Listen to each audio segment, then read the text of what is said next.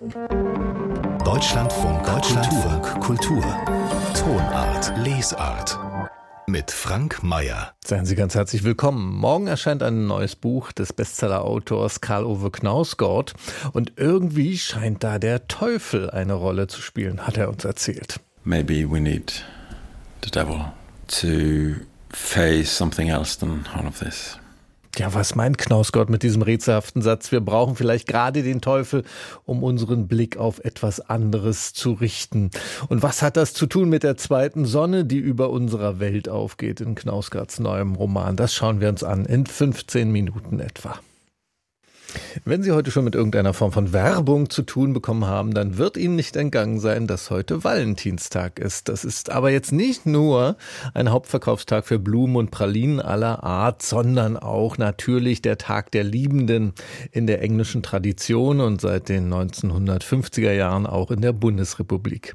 Den Valentinstag nehmen die einen ernst, die anderen überhaupt nicht, was aber bei jedem von uns tief ins Leben eingreift, vielleicht sogar als Basis von allem, das ist eben die Liebe.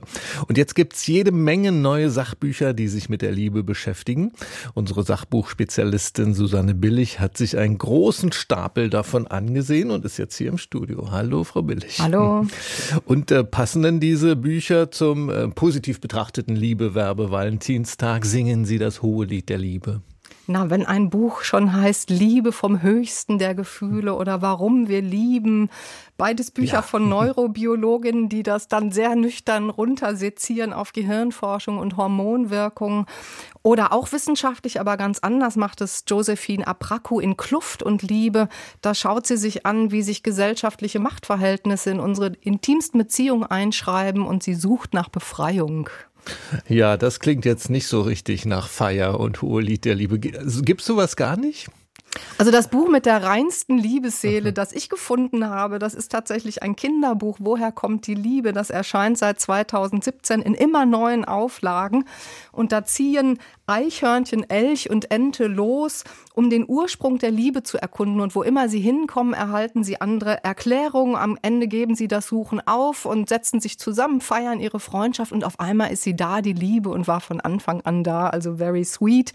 Oder auch bei Gerstenberg erschienen sind die Grimmschen Märchen in neuer äh, Fassung zur Zeit, wo das Wünschen noch geholfen hat, sehr zart illustriert. Und da gibt's natürlich auch jede Menge Liebe, Geschwisterliebe, äh, arme Eltern und ihre Kinder und die berühmten Prinzen und Prinzessinnen.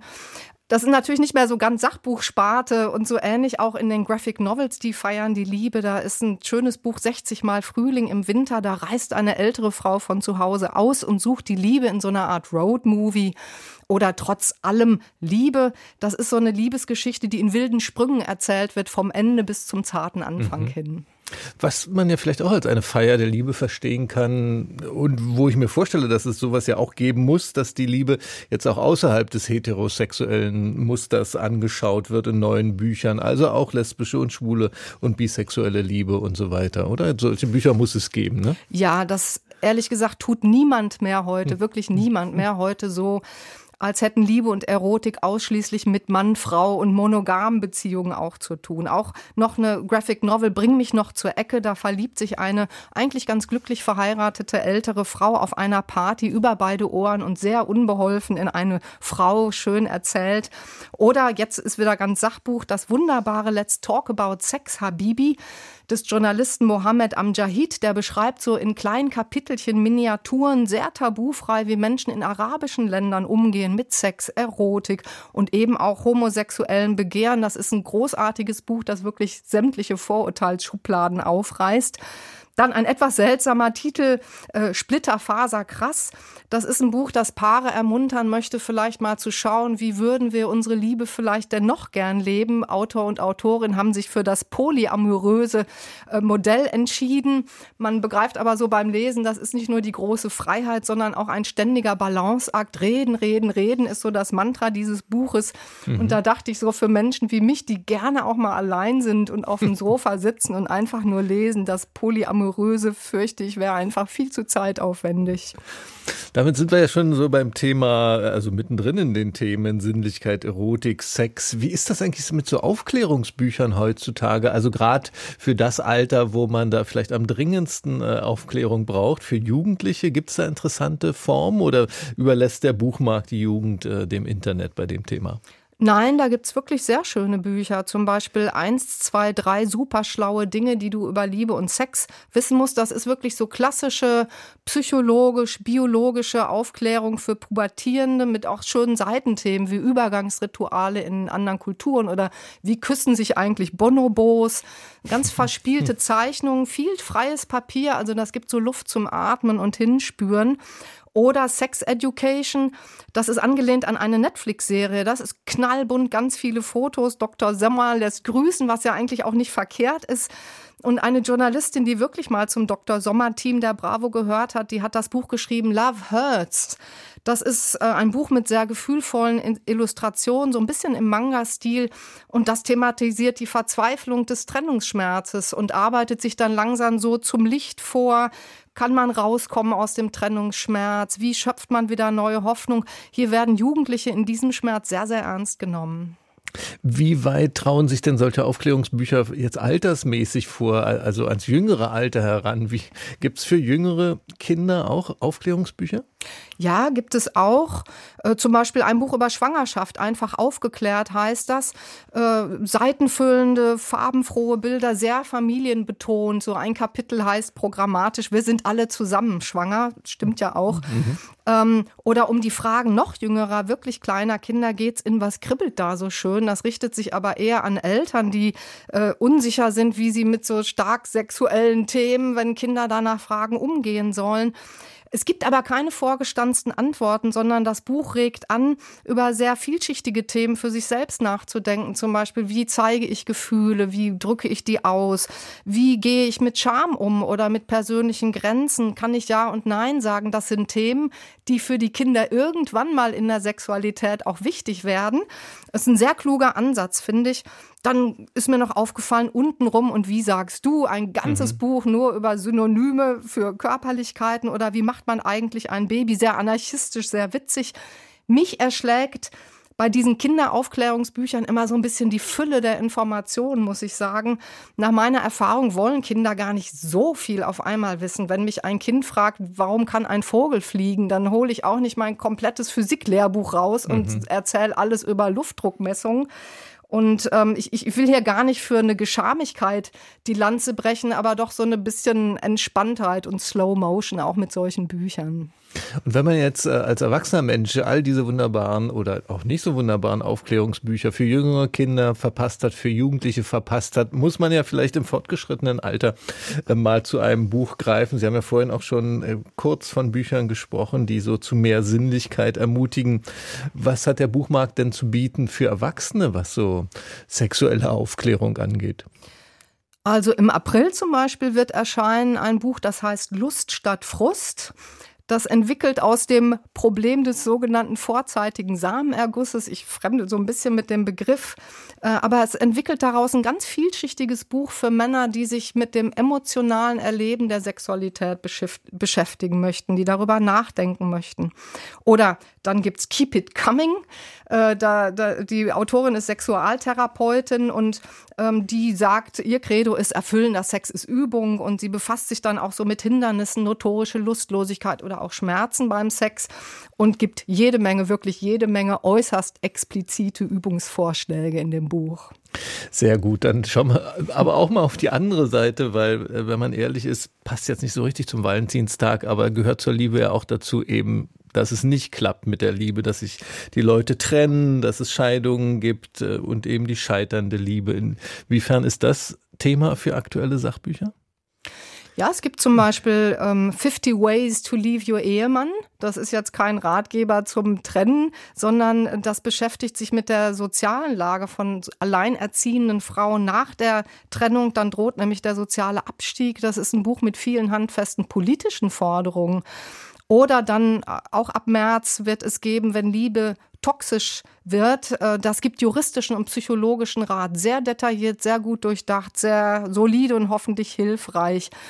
Oder Anfuck den Liebeskummer, das ist so das Pendant für Erwachsene zu dem, was wir eben über die Jugendlichen hatten, dieses Love Hurts. Oder sehr gut gefallen hat mir auch Verlangen, Leiden, Hoffen, Lieben wird auch im März erscheinen. Da erzählt eine Therapeutin, persönliche Fallgeschichten von Menschen, die in die Praxis kommen und von ihren Liebesdramen erzählen. Und meist bleibt offen, das finde ich so schön daran, wie das dann weitergeht nach der Therapie mit den Affären und den Ehen und den unerfüllten Sehnsüchten. Das hat so was Schwebendes dadurch, das Buch. Und zum Schluss jetzt, äh, wir sind am Ende unserer Zeit fast, aber lassen Sie uns doch noch mal kurz über das Gelingen reden und nicht hier die Trennung am Ende stehen lassen. Es, manchmal klappt es ja doch mit der langjährigen Beziehung. Sogar in der Ehe soll es geben, was nun aber dann auch wieder neue Herausforderungen bringt, weil der 30. Valentinstag doch wahrscheinlich anders ist als der erste. Wer schaut sich denn dieses Thema mal auf schöne, kluge, erhellende Weise an? Ja, zum Beispiel die bekannte Psychologin Ursula Nuber in dem Buch Sag mal, liebst du mich eigentlich noch? Da lotet sie so aus, was langjährige Beziehungen in den Frust führen kann, wenn man sich langweilt, nicht mehr wertschätzt oder sich zu zweit je einsam fühlt. Und dann will sie so zu realistischen Perspektiven inspirieren sich verzeihen oder positiv resignieren. So ist er halt, so ist sie halt. Ich schließe meinen Frieden damit. Ist ein bisschen konservativ, aber genau das macht die langjährige Beziehung ja vielleicht auch aus. Und dann möchte ich unbedingt noch empfehlen das Buch LebenskomplizInnen mit Sternchen von Nils Pickert. Ein sehr ernsthaftes Nachdenken über die langjährige Liebe und er formuliert da zum Beispiel eine wunderschöne Beziehungspräambel. Ich liebe dich und ich werde dich missverstehen. Ich werde die Geduld mit dir verlieren, dich missachten und verletzen und du wirst mit mir das Gleiche tun. Aber ich verbinde mich mit dir, weil ich sehe, wie geduldig wir miteinander sein können und ich werde dich wissen lassen, wenn meine Kraft schwindet. Die Liebe in neuen Sachbüchern vorgestellt am Valentinstag hier von Susanne Billig. Ganz herzlichen Dank. Sehr gerne. Und wenn Sie denken, das waren jetzt viele Bücher, ähm, der Titel ist mir durchgerutscht. Sie finden dieses Gespräch zum Beispiel auch, kann ich sowieso immer empfehlen, in unserer App in der DLF Audiothek. Die Wölfe aus dem Wald der Ewigkeit. Diesen schwer romantischen Titel hat der neue Roman von Karl-Ove Knausgott. Morgen wird er erscheinen. Das ist das zweite Buch in einer mindestens fünfteiligen Reihe. Die hat im vergangenen Jahr begonnen mit Knausgotts Roman Der Morgenstern. Das Buch führt in eine endzeitliche Welt, irgendeine Macht, Gott oder der Teufel hat da offenbar die Gesetze der Physik ausgehebelt. Tobias Wenzel hat den Roman gelesen und Karl-Ove Knausgott getroffen. My name is Karl-Ove Knausgott and I'm um, a Norwegian writer of novels living in London. Es ist geradezu rührend, dass sich dieser Weltliterat tatsächlich vorstellt. Dabei war meine Bitte nicht ernst gemeint, sondern ein wörtliches Zitat aus seinem neuen Roman. Darin beginnt ein Journalist sein Interview mit dem 19-jährigen Süvert über dessen Arbeitslosigkeit so. Vielleicht fangen Sie damit an zu sagen, wie Sie heißen und erzählen ein wenig von sich. Und genau das habe ich dem norwegischen Autor zu Beginn unseres Interviews hier in London gesagt.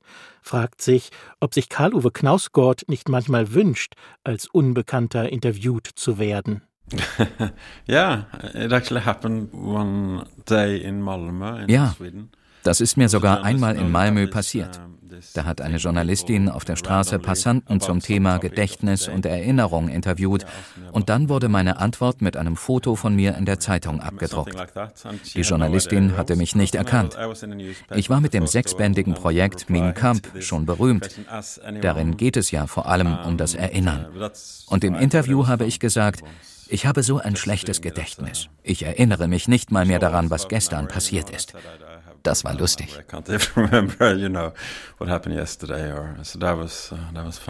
Die Romanfigur Sievert weiß nach dem Militärdienst nichts mit sich anzufangen und wohnt wieder bei ihrer Mutter.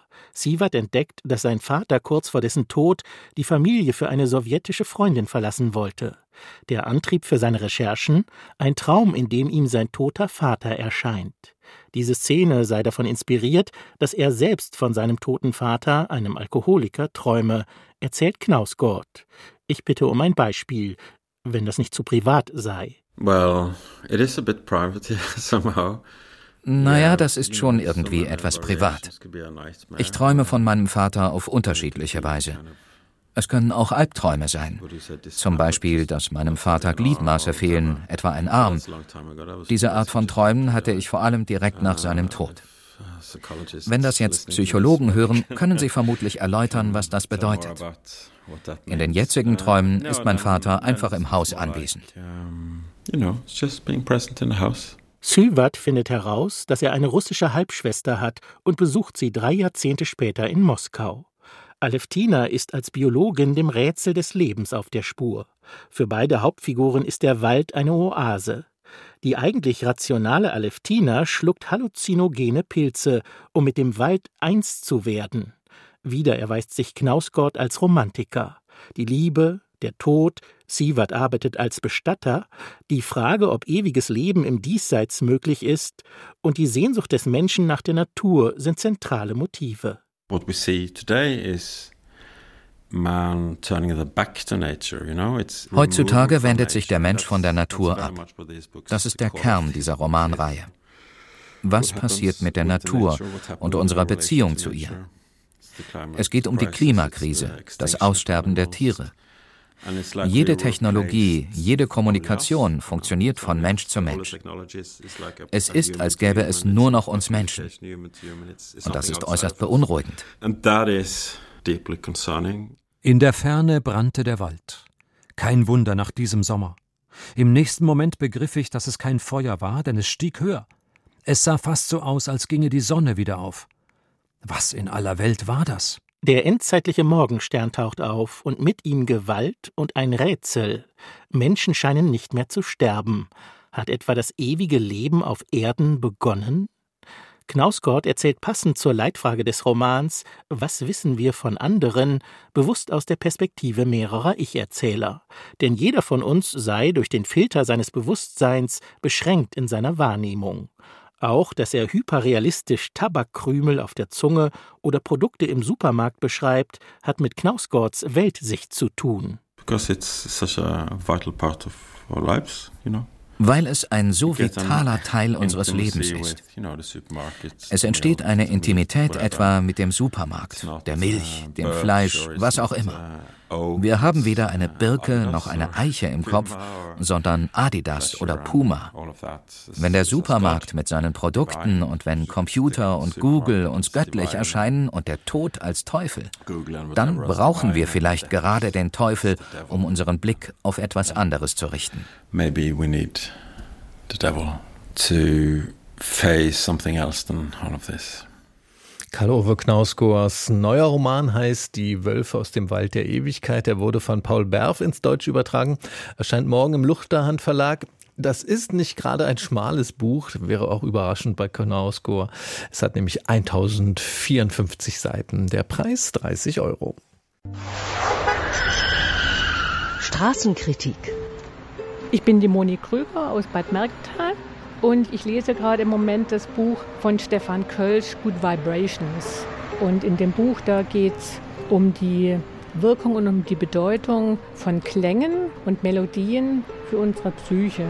Das Buch ist in unterschiedliche Kapitel aufgeteilt, die man sehr gut unabhängig voneinander lesen kann.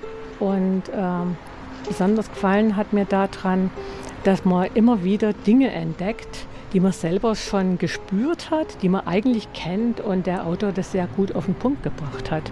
Und es gibt noch zusätzlich ganz tolle Tipps, wie Musik positiv auf den Körper wirkt. Und für alle, die gern wissen wollen, wie und, und warum Musik einen beflügelt, und für die finde ich das Buch äußerst spannend. In Bad Mergentheim liest Moni Krüger das Buch von Stefan Kölsch, Good Vibrations, die heilende Kraft der Musik. Da gibt es eine Taschenbuchausgabe im Ulstein Verlag mit 380 Seiten für 11 Euro. Deutschlandfunk Kultur Buchkritik was hat ein altes Haus alles erlebt? Was könnte das für Geschichten erzählen? Das haben sich Thomas Harding und Britta Teckentrupp gefragt für ihr Buch Das alte Haus an der Gracht. Denn da erzählt tatsächlich ein altes Haus in Amsterdam seine Geschichte. Silvia Schwab hat dieses Buch für uns gelesen und mit der bin ich jetzt verbunden. Guten Tag, Frau Schwab. Guten Morgen, Herr Mayer. Die beiden, der äh, Autor und die Illustratoren, fanden die denn ganz am Anfang an bei der Geburt dieses Hauses an der Amsterdamer Prinzengracht? Ja, dieses Bilderbuch erzählt wirklich die Geschichte eines Hauses von Anfang an und das bis in die Gegenwart hinein. Das ist ein Erzählkonzept, das das Duo Harding-Teckentrupp schon für sein erstes Bilderbuch Sommerhaus am See entwickelt hatte. Dort war keine Person eben, sondern ein Haus, sozusagen der Protagonist der ganzen Geschichte. Und auch in diesem neuen Bilderbuch steht das Haus in der Prinzengracht 263 in Amsterdam mit seiner jahrhundertealten Geschichte im Mittelpunkt. Wir kennen es natürlich und ahnen, welches Haus das ist. Also es geht um seine Bewohner, ob das jetzt Handwerker oder Familien waren, alt oder jung, glücklich oder unglücklich wie die Familie Frank, die er dort lebte. Und das sind alles, diese Bewohner sind sozusagen Reisende, die nur vorübergehend an diesem Ort Station machen. Also das Haus von Anne Frank in Amsterdam, in dem sie versteckt war mit ihrer Familie. Ähm, welche, aber Sie sagen, es geht über Jahrhunderte, also es werden wahrscheinlich auch viele andere Menschen vorgestellt, denn in über 400 Jahren Hausgeschichte kommt wahrscheinlich so einiges zusammen an Bewohnern, ne? Ja, das ist vollkommen richtig. Also ein, dieses Haus wurde erbaut nach 1600. Da war nämlich die Gracht vorne gegraben worden und es wurde gebaut von einem Steinmetz. Hier in der Nähe von Amsterdam entstand eben ein neuer Stadtteil. Jahrelang lebte danach eine Witwe mit zwölf Kindern hier, dann ein reiches Ehepaar ohne Kinder. Später wurde das Erdgeschoss sogar zu einem Stall. Das ging also 400 Jahre lang auf und ab mit dem alten Haus. Alle Bewohner, von denen erzählt wird, sind auch dokumentiert. Es gab Handwerker, dann äh, Umbauten, es Pest und Feuer bedrohten dann auch das Haus. Und dann, als die Nazis kamen, mussten sich die jüdischen Bewohner im Hinterhaus verstecken und lebten dort zwei Jahre lang, acht Menschen im Verborgenen, bis die Nazis sie abgeholt und getötet haben. Und nur der Vater eben überlebte und veröffentlichte nach dem Krieg das Tagebuch seiner Tochter. Sie haben schon gesagt, das ist ein Bilderbuch. Das heißt, hier wird vieles über die Bilder erzählt, die Bilder von Britta Teckentrupp. Was für Bilder hat sie denn gezeichnet oder gemalt für dieses Buch? Das sind digital konstruierte Collage. Und das klingt jetzt erstmal sehr kompliziert. Ich denke mal, in der Herstellung ist das auch kompliziert. Aber diese Bilder haben wirklich eine faszinierende Wirkung. Es werden unterschiedliche Druckvorlagen übereinander gelegt. Das hat so ein bisschen die Wirkung wie die Bilder von Lionel Feininger. Und dadurch changieren dann die Backsteinfassaden in gedämpften Erdtönen, die Wasserflächen schimmern in sich überlagernden Farbflächen. Das alles lässt Licht und Schatten, Dunst und Nebel, Feuer und Dunkelheit leise leuchten. Vorlagen waren übrigens alte Fotografien aus dem Archiv des Anne-Frank-Hauses, dann alte Gemälde, Kupferstiche und Karten, also auch dokumentarisches Material. Und trotz des eifrigen Treibens auf den Bildern herrscht dann doch auch eine sehr große, wohltuende Ruhe. Und dann kommt der Text von Thomas Harding dazu. Wie rückt er einem die ja vielen Ereignisse in der langen Geschichte des Hauses, wie bringt er einem das nahe? Der Text ist wundergemacht in sehr ausgeglichenen, einer labilen Balance. Der nimmt einerseits jetzt einen sachlich authentischen Erzählgestus an, also der fast komplizierte Zusammenhänge, lange Zeitspannen ganz knapp, ganz konzentriert zusammen. Und dann gleitet er hinüber zu einer ganz zarten poetischen Prosa mit Wiederholungen, mit Metaphern. Dann gibt es eine Menge sinnliche Beschreibungen, die so den Eindruck unmittelbaren Miterlebens möglich machen. Also beide Text wie Bilder kombinieren und überlagern verschiedene Erzählformen und sind zugleich doch ganz einfach zugänglich, auch für Kinder. Ich finde die Grundidee ja schon faszinierend, mal aus der Geschichte eines Hauses zu erzählen. Und so wie Sie das jetzt dargestellt haben, das wirft dann auch eine neue Perspektive auf die Geschichte einer Stadt und eben auf die Geschichte des Anne-Frank-Hauses, oder?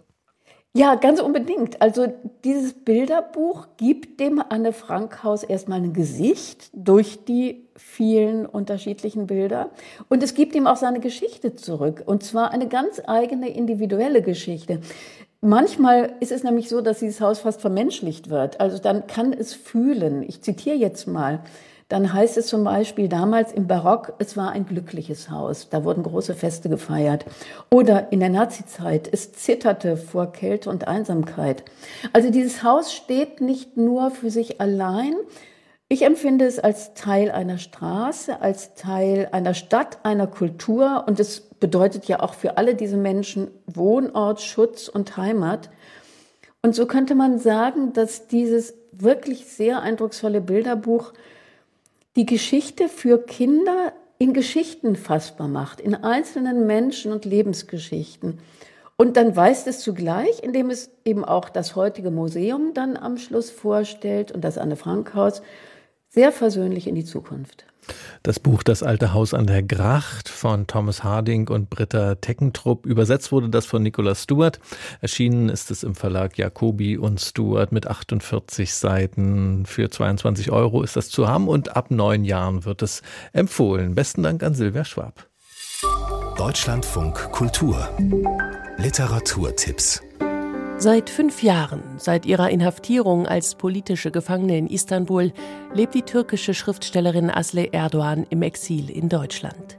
Ihre poetische Skizzensammlung Requiem für eine verlorene Stadt hat sie bereits Jahre vor ihrer Ausreise geschrieben. Heute liest Asle Erdogan in Frankfurt am Main aus dem gänzlich überarbeiteten Werk. Der Kritiker Fabian Wolf. Sie wurde ergänzt äh, von Erdogan selbst, äh, ergänzt, gekürzt, geschliffen, umgeformt. Was halt interessant ist, dass das mit einem Text gemacht wird, der klar nicht im Exil entstanden ist, was so in dem Ganzen eine neue poetische Dimension gibt, wie eigentlich Menschen, die so etwas überleben müssen, wie Asle Erdogan es überlebt hat, mit ihren eigenen Erinnerungen, mit ihren eigenen vergangenen Leben umgehen. Asle Erdogan liest aus ihrem Requiem für eine verlorene Stadt heute Abend in der Romanfabrik in Frankfurt am Main. Thomas Brasch war ein talentierter Autor, ein besessener Träumer und ein unnachgiebiger Rebell. Schon das erste Stück, das Brasch in der DDR auf die Bühne bringen wollte, wurde verboten. Mit Lieber Thomas hat Regisseur Andreas Kleinert ihm ein filmisches Denkmal gesetzt, zu sehen in der Arte Mediathek. Wo ich lebe, da will ich nicht sterben. Aber wo ich sterbe, da will ich nicht hin. Bleiben will ich, wo ich nie gewesen bin. Als 1968 sowjetische Panzer durch Prag rollen, protestiert Brasch und wird verhaftet, verraten von seinem eigenen Vater, dem stellvertretenden Minister für Kultur der DDR. Ist Ihnen bewusst, dass Sie mit dieser Aktion den Finger auf den Auslöser der Weltvernichtungsmaschine gelegt haben? Ich bin Schriftsteller. Und Schriftsteller dürfen mit dem Weltkrieg spielen, ja? Albrecht Schuch als Thomas Brasch und Jella Hase als Katharina Thalbach in dem Spielfilm Lieber Thomas, der jetzt in der Arte Mediathek zu sehen ist. Kleinkinder haben alle Zeit der Welt. Die meisten Erwachsenen dagegen haben sich so sehr an den permanenten Zeitdruck gewöhnt, dass sie vergessen haben, dass es auch anders geht, sagt die Autorin Theresa Bücker und macht in ihrem aktuellen Buch Alle Zeit Vorschläge für eine neue Zeitkultur. Mein Plädoyer dafür ist, Zeit wieder zu politisieren und zu sehen, dass Zeit eigentlich das ist, auf dem unsere Freiheit basiert, das ganz, ganz wichtig ist für Demokratie, das eigene Leben, die Gesellschaft zu gestalten und deswegen diese Wiederaneignung von Zeit auch so wichtig ist. Theresa Bücker stellt ihr Buch Alle Zeit eine Frage von Macht und Freiheit vor. Morgen Abend im Babylon in Berlin. Die Literaturtipps von und mit Julia Eickmann. Deutschlandfunk Kultur das Buch meines Lebens. Mein Name ist Isabel Graf, ich bin Kunsthistorikerin und Schriftstellerin und das Buch meines Lebens ist Bellamy von Guy de Maupassant. Und zwar aus folgendem Grunde, weil dieses Buch nicht nur die mitreißende Geschichte eines Parvenus ist, der aufzusteigen versucht in der Gesellschaft, obwohl auf, aus einfachen Verhältnissen kommend. Ihm gelingt das auch durch, äh, wie soll ich sagen, performative Könnerschaft. Also er ist sehr gut darin aufzutreten. Und zugleich wird er dann auch wieder fallen gelassen von der Gesellschaft. Und es geht auch um seinen Abstieg. Und es ist wirklich ein Buch, das individuelles und gesellschaftliches miteinander verknüpft. Also das individuelle Schicksal des Einzelnen ist extrem abhängig von gesellschaftlichen Strömungen. Es ist also ein Buch, das Literatur und Soziologie zugleich ist, so wie man das heute vielleicht von Eribon oder Annie Arnaud sagt, aber eben aus dem 19. Jahrhundert. Und es ist unglaublich gut geschrieben. Maupassant ist neben Flaubert der Schriftsteller, der kein Wort zu viel sagt, der wirklich ein Sprachgefühl, ein musisches Sprachgefühl hat, das mich immer wieder begeistert und für mein eigenes Schreiben nach vorne treibt. Ich kann es nur empfehlen. Das Buch ihres Lebens für die begeisterte Isabel Graf, Belle Amie von Guy de Maupassant, gibt es als Taschenbuch bei DTV für 13 Euro. Isabel Graf war hier in der Leser zu Gast mit ihrem Buch vom Nutzen der Freundschaft und dieses Gespräch mit ihr über Freundschaft und Kunst steht auf unserer Homepage deutschlandfunkkultur.de.